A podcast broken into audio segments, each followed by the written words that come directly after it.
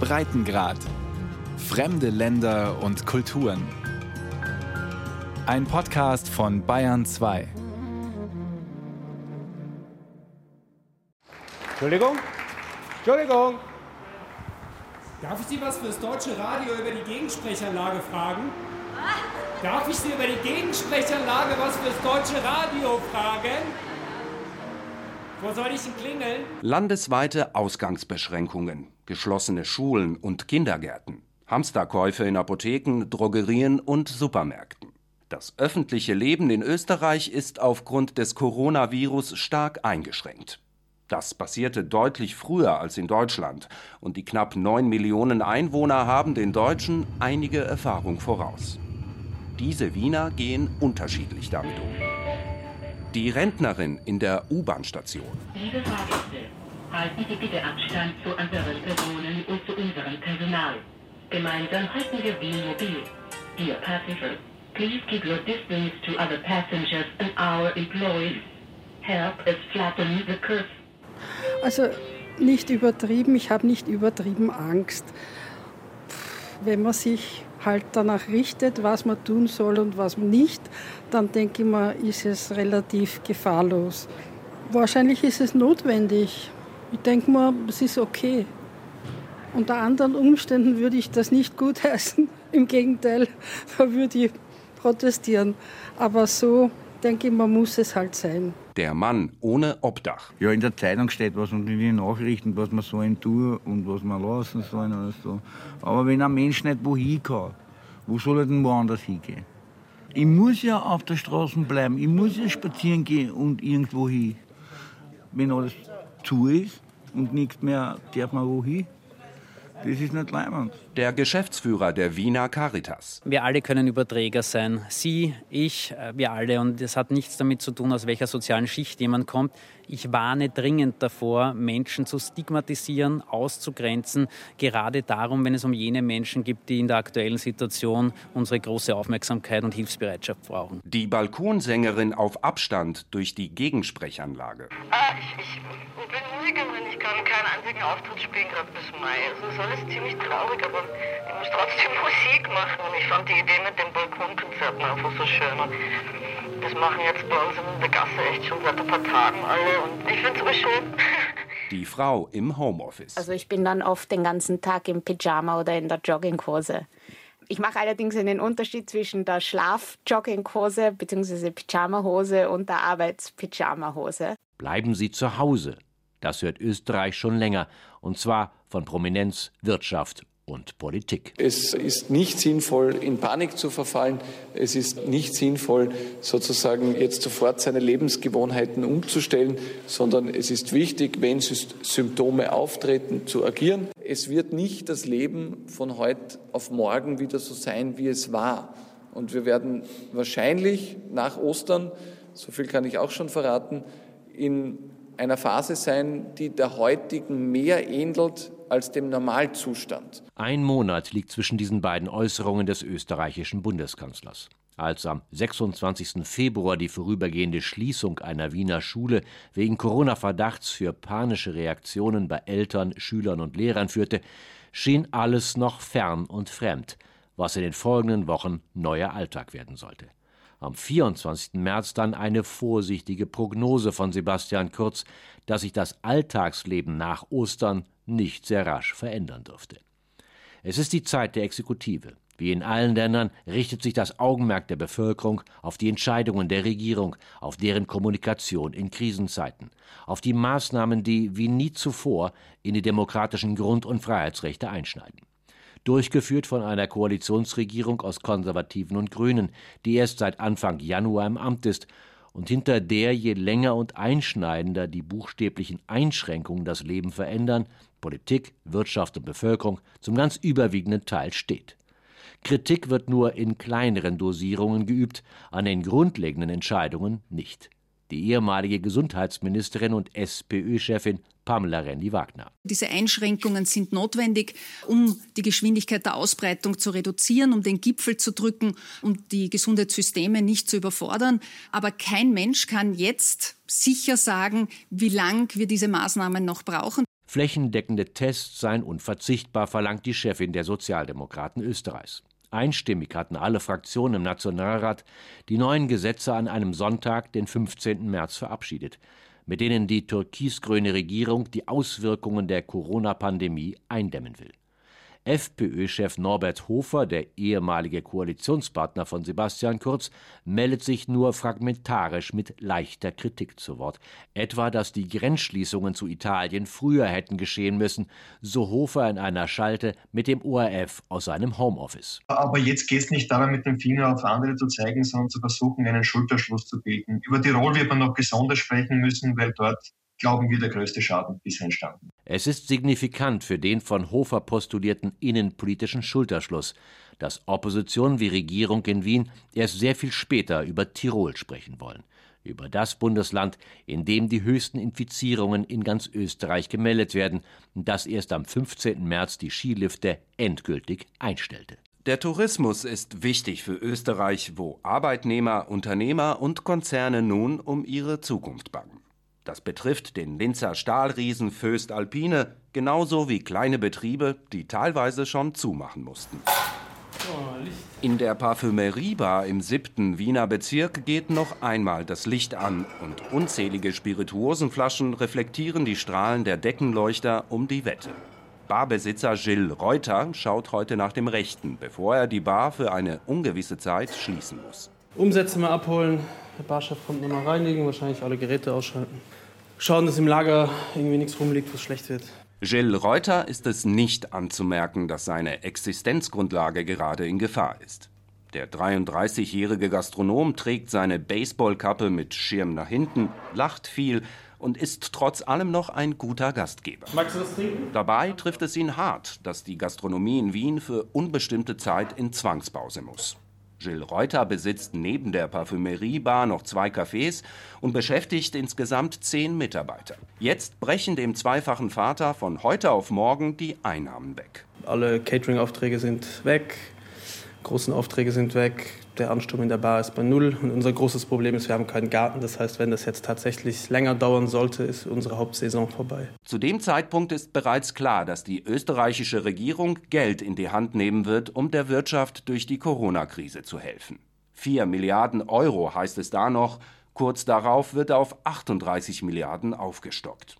Doch was genau bei ihm ankommen wird, weiß Gilles Reuter nicht genau. Wir sind noch gerade im engen Kontakt mit dem Buchhalter, weil wir auch die ganzen Maßnahmen ein bisschen schwammig sind. Deswegen wissen wir noch nicht, ob wir die Leute quasi entlassen müssen. Wobei wir jedem auch eine Wiedereinstellungsgarantie geben oder versuchen zu geben. Blöd ist es für die Leute, die bei uns eben geringfügig beschäftigt sind. Die kriegen dann im Endeffekt bleibt nichts übrig. Da schauen wir, dass wir irgendwie einen kleinen Fonds intern so einrichten für die, damit die über die Runden kommen. Gilles Reuter will sich nicht geschlagen geben und hat einen Plan für die Zwangspause. Im Lager der Bar, einer alten Garage im Hinterhof, schaut er gerade nach, ob er ihn auch umsetzen kann. Ja, ich sehe schon, dass ich meine Gin Tonic und Moskau Mule Packages machen kann. Ich kann Campari Aperitivgeschichten machen. Genug Whisky, genug rum. Eis ist noch wichtig. Die Lagerbestände sehen vielversprechend aus und Gilles Reuter kann durchstarten. Damit seine Bar nicht in Vergessenheit gerät, will er einen Lieferservice starten und Stammkunden und andere, die es vielleicht werden wollen, mit Cocktails und Spirituosen beliefern. Mal die Woche oder zweimal die Woche liefere ich einfach aus, wenn es Anfragen gibt und fertig. Mehr will ich da jetzt oder kann ich es auch nicht machen. Rechnung per E-Mail, gezahlt wird per Karte, sodass kein Kontakt notwendig ist. Und genau, schauen wir mal, wie viel weggeht. Umfrage habe ich gestartet und die Leute scheinen ja trotzdem Durst zu haben. Es ist ein Blick in eine ungewisse Zukunft. Ob er nun auf die Solidarität der Nachbarschaft und seiner Stammkunden baut? Gilles Reuter winkt ab. Gerade ist ihm etwas anderes wichtiger. Ja, wer uns helfen will, soll zu Hause bleiben, äh, Kontakt vermeiden und schauen, dass es so schnell wie möglich abflacht, damit wieder normales Leben einkehren kann. Einmal auf Ablaufdatum, 27.03. 27.03. Das geht noch. Das können wir im Kühlhaus lassen. An diesem ersten Montag der neuen Ausgangsbeschränkungen in Österreich steht Christina Göck im Verkaufsraum der Käsehütte auf dem Wiener Naschmarkt. Sie trägt eine weiße Schürze, hat ihre lockigen schwarzen Haare nach hinten gebunden und sortiert Weichkäse nach Ablaufdatum. Schweren Herzens begutachtet die 31-Jährige die teuren Sorten. Verschiedene Ziegenkäse, Frischkäse aus der Slowakei, französischer Weichkäse wie Vacherin Mondor oder Brie de Meaux mit weißen oder schwarzen Trüffeln. Den müssen wir wegschmeißen. Komplett wegschmeißen. Christina Göck kann es immer noch nicht so richtig glauben. Die Osterbestellung war schon rausgegangen und das kleine Kühllager ist voll. Ein Eldorado für Fans von Käseplatten oder Käsefondue. Doch an diesem Vormittag finden nur noch vereinzelt Kunden den Weg in die Käsehütte. Zu dem kleinen Stand am Naschmarkt gehört noch ein Lokal, das ebenfalls geschlossen ist. Geschälte Zwiebeln oder Gemüse werden also auch nicht mehr gebraucht. Lebensmittel dürfen auf Märkten zwar weiterverkauft werden, doch das habe die Regierung nicht ausreichend klargemacht, findet Christina Göck. Noch hat sie die leise Hoffnung, dass es in der Käsehütte trotz Corona weitergehen könnte. Schauen wir mal, wann wir das nächste Mal wieder offen haben. Wir hoffen natürlich, dass das am Samstag ist oder am Freitag, sodass man wenigstens ein bisschen was verkauft. Aber es wird sich zeigen. Wir können es jetzt noch nicht sagen. Den wertvollen Käse und weitere Lebensmittel möchte die Käsehütte nun spenden. Gemeinnützigen Vereinen bzw. der Wiener Tafel oder Seniorenheimen. Wir schauen, dass wir alles so gut wie möglich spenden. Hauptsache, es wird ja, aufgegessen und nicht weggeschmissen. Liebe Tirolerinnen und Tiroler, die aktuelle Corona-Krise stellt unser Land auf eine harte Probe. Ein Blick nach Italien zeigt, welch dramatische Folgen es hat, wenn die Ausbreitung des Virus nicht gestoppt oder zumindest deutlich verlangsamt werden kann. Es ist Mittwoch, der 18. März. Kurz vor 22 Uhr postet der Tiroler Landeshauptmann Günter Platter, ÖVP, ein sechsminütiges Statement auf Facebook, in dem er der Bevölkerung mitteilt, dass sich das gesamte Bundesland ab Mitternacht in Isolation, in Quarantäne begeben wird. Bis zum Wochenende zuvor liefen noch viele Skilifte ein letztes Mal, bevor die Saison vorzeitig beendet wurde. Zu diesem Zeitpunkt steht Tirol mit den populären Skigebieten wie Ischgl, Lech und St. Anton am Arlberg etwa bereits massiv in der Kritik, national wie international. Viel zu spät habe Tirol auf die Ausbreitung des Virus reagiert. Offenbar sei den kommerziellen Interessen der regionalen Tourismusindustrie höherer Stellenwert eingeräumt worden als dem unmittelbaren Schutz der Feriengäste, Angestellten und Einwohner. Tagelang stellen Landesregierungschef Platter und die ÖVP-Landesminister auf Stur. Tirol habe alles richtig gemacht. Für den Tiroler Gesundheitsminister Bernhard Tilg gerät am Montagabend, den 16. März, ein Fernsehinterview mit ORF-Moderator Armin Wolf zum Desaster. Ich glaube, dass die Behörden in Tirol sehr richtig äh, agiert haben. Die ausländischen Medien machen den Eindruck, dass das Coronavirus in Ischgl entstanden ist. Das ist aber nicht so. Fahrlässiger Umgang mit dem Coronavirus? Inzwischen hat die Staatsanwaltschaft Innsbruck Ermittlungen aufgenommen. Ein möglicher Corona-Fall in Ischgl sei der Gesundheitsbehörde nicht gemeldet worden. Ende Februar hatte das ZDF bei der Gemeinde Ischgl angefragt, wonach in einem Gastronomiebetrieb ein positiver Fall bekannt gewesen sei, aber nicht als Verdachtsfall gemeldet worden sei. Landeshauptmann Platter. Wenn es irgendwelche Verdachtsmomente gibt, weil es gilt ja die Unschuldvermutung und auch Medien, die hier äh, eine Recherche machen, wobei ich sagen muss, da sind wir sogar dankbar dafür, dass recherchiert wird, damit wir dann auch schauen können, sind diese Verdachtsfälle tatsächlich ernst zu nehmen. Wir nehmen gar alles ernst und die Behörden sind hier aufgefordert, dann hier die Befragungen vorzunehmen, bis hin auch zu Anzeigen an die Staatsanwaltschaft. Virusherd Tirol titelte daraufhin die Kronenzeitung Anzeige gegen Platter und Co. Die Tiroler Behörden hätten die Sperren von Pisten und Hotels hinausgezögert. Nachher. Das klären wir alles nachher. So lautet die Devise der türkis-grünen Bundesregierung. Jetzt könne man keine Zeit verlieren. Aufklärung könne man noch später betreiben. Den Brie? Ja, die ganzen Im Verkaufsraum der Käsehütte auf dem Wiener Naschmarkt verpackt Christina Göck heute zusammen mit ihrer Chefin Safie Papas den Käse, der nicht mehr im Kühllager bleiben kann. Samstags schieben sich normalerweise viele Menschen durch die Gänge am Naschmarkt. Einige Gemüsestände, Fleischer, Blumen und Kandisverkäufer haben noch offen. Doch bei vielen der dunkelgrünen Stände sind die Rollläden unten und der sonst so quirlige Markt wirkt seltsam ruhig. Und fünf Tage nach der ersten Begegnung klingt auch Christina Göck ernüchtert. Wir haben vor zwei Tagen beschlossen, die Käsehütte zu schließen, weil der Verbrauch einfach so hoch ist, sodass sich das Ganze nicht mehr auszahlt. Die Käsehütte kostet weiter Strom und allein 5000 Euro Miete im Monat. Safie Papas und ihr Mann wollen staatliche Unterstützung beantragen, doch bisher seien die Unterlagen nicht detailliert genug. Nun haben sie erst einmal einen privaten Kredit aufnehmen müssen, über 50.000 Euro. Die rund 20 Saisonmitarbeiter mussten entlassen werden, doch das Kernteam erhält Weiterlohn und auch Christina Göck kann bleiben. Und nicht nur in der Corona-Krise schätzt Safie Papas ihr Team in der Käsehütte sehr. Es sind keine Mitarbeiter. Wir sind alle hier Arbeiter. Es gibt keinen Chef, es gibt keinen Mitarbeiter. Das ist wie eine Familie. Das ist Familie. Ja. Mein ganzer Betrieb ist Familie. Deswegen dieser Zusammenhalt und dass sie immer fragen, hey, brauchst du Hilfe noch? Dass sie anrufen und fragen, brauchst du irgendwas, das wir machen können? Bei solchen Zeiten weiß man halt, ob man ein schlechter Chef ist oder ein guter Chef. ich hoffe, bin Ich ein kann, gut. ich kann nur bestätigen, du bist die Beste. Ja. okay. Genau.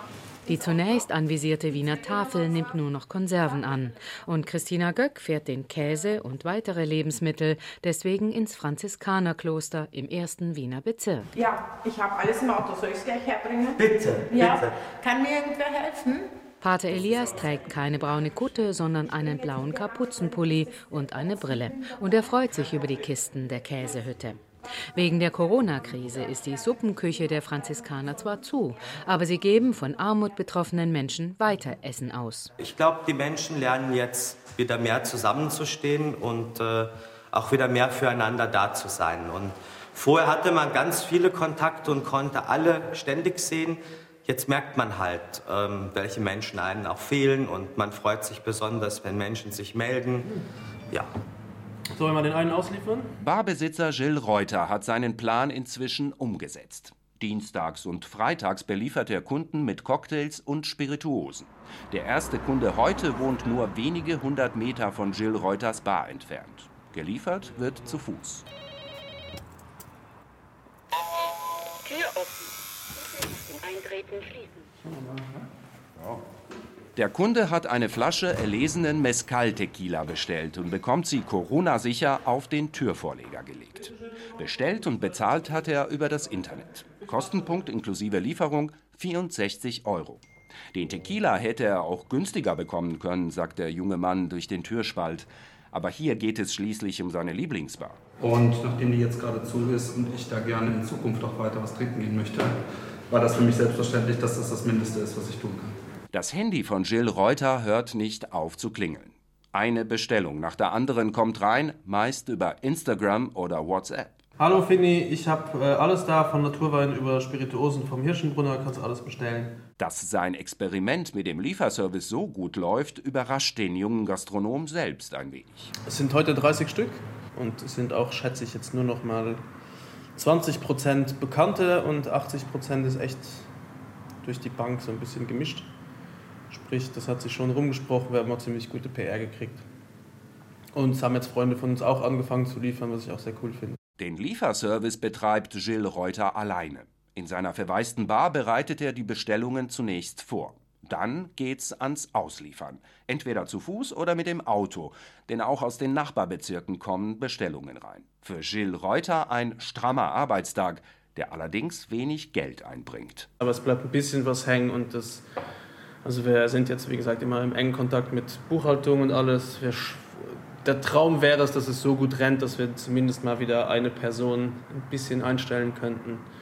Aber momentan ist es nur Sch- Schadensbegrenzung, sage ich jetzt mal. Also verdienen tun wir da jetzt nicht wirklich. Um seine Bar zu retten, hat Jill Reuter seinen Vermieter gebeten, die Miete zu Stunden oder eine Ratenzahlung zu ermöglichen. Ohne Erfolg. Jetzt hofft auch er auf Hilfen vom Staat. Zum Beispiel auf den Notlagefonds der Stadt Wien. Kleinbetriebe, die mindestens 50 Prozent Umsatzeinbußen haben, können hier Mietzuschüsse oder Ausgleichszahlungen beantragen. Was ihm das bringen wird, weiß Jill Reuter allerdings nicht, denn bearbeitet werden die Anträge erst ab dem 1. April. Und auch für seine zehn Mitarbeiter hat Jill Reuter noch keine Lösung gefunden. Sie gehören inzwischen zu den mehr als 100.000 Menschen in Österreich, die sich seit Beginn der Corona-Krise arbeitslos melden mussten. Wenn ich mir wirklich was wünschen könnte von der Regierung, dann wäre es tatsächlich, dass meine Mitarbeiter geschützt werden. Wir kommen schon irgendwie durch, aber bei den Mitarbeitern ist es halt einfach, ich habe ein extrem schlechtes Gewissen den Leuten gegenüber, weil ich das nicht, nicht alleine hinkriege, beziehungsweise weil ich das einfach nicht durchbringen kann. Der Café- und Barbesitzer Jill Reuter und Christina Göck von der Wiener Käsehütte. Zwei aus Österreich, deren Leben das Coronavirus von Grund auf umgekrempelt hat. Ich muss ehrlich gestehen, dass es derartige Einbußen gibt, habe ich nicht damit gerechnet. Ich war davon überzeugt, dass es schwieriger wird, aber dass wir unser Geschäft jemals schließen müssen, war mir nicht klar. Da arbeite ich schon seit zwölf Jahren immer wieder und dass es derart schlimm wird und dass es einen so schnellen Einbruch geben wird, hätte ich nicht erwartet.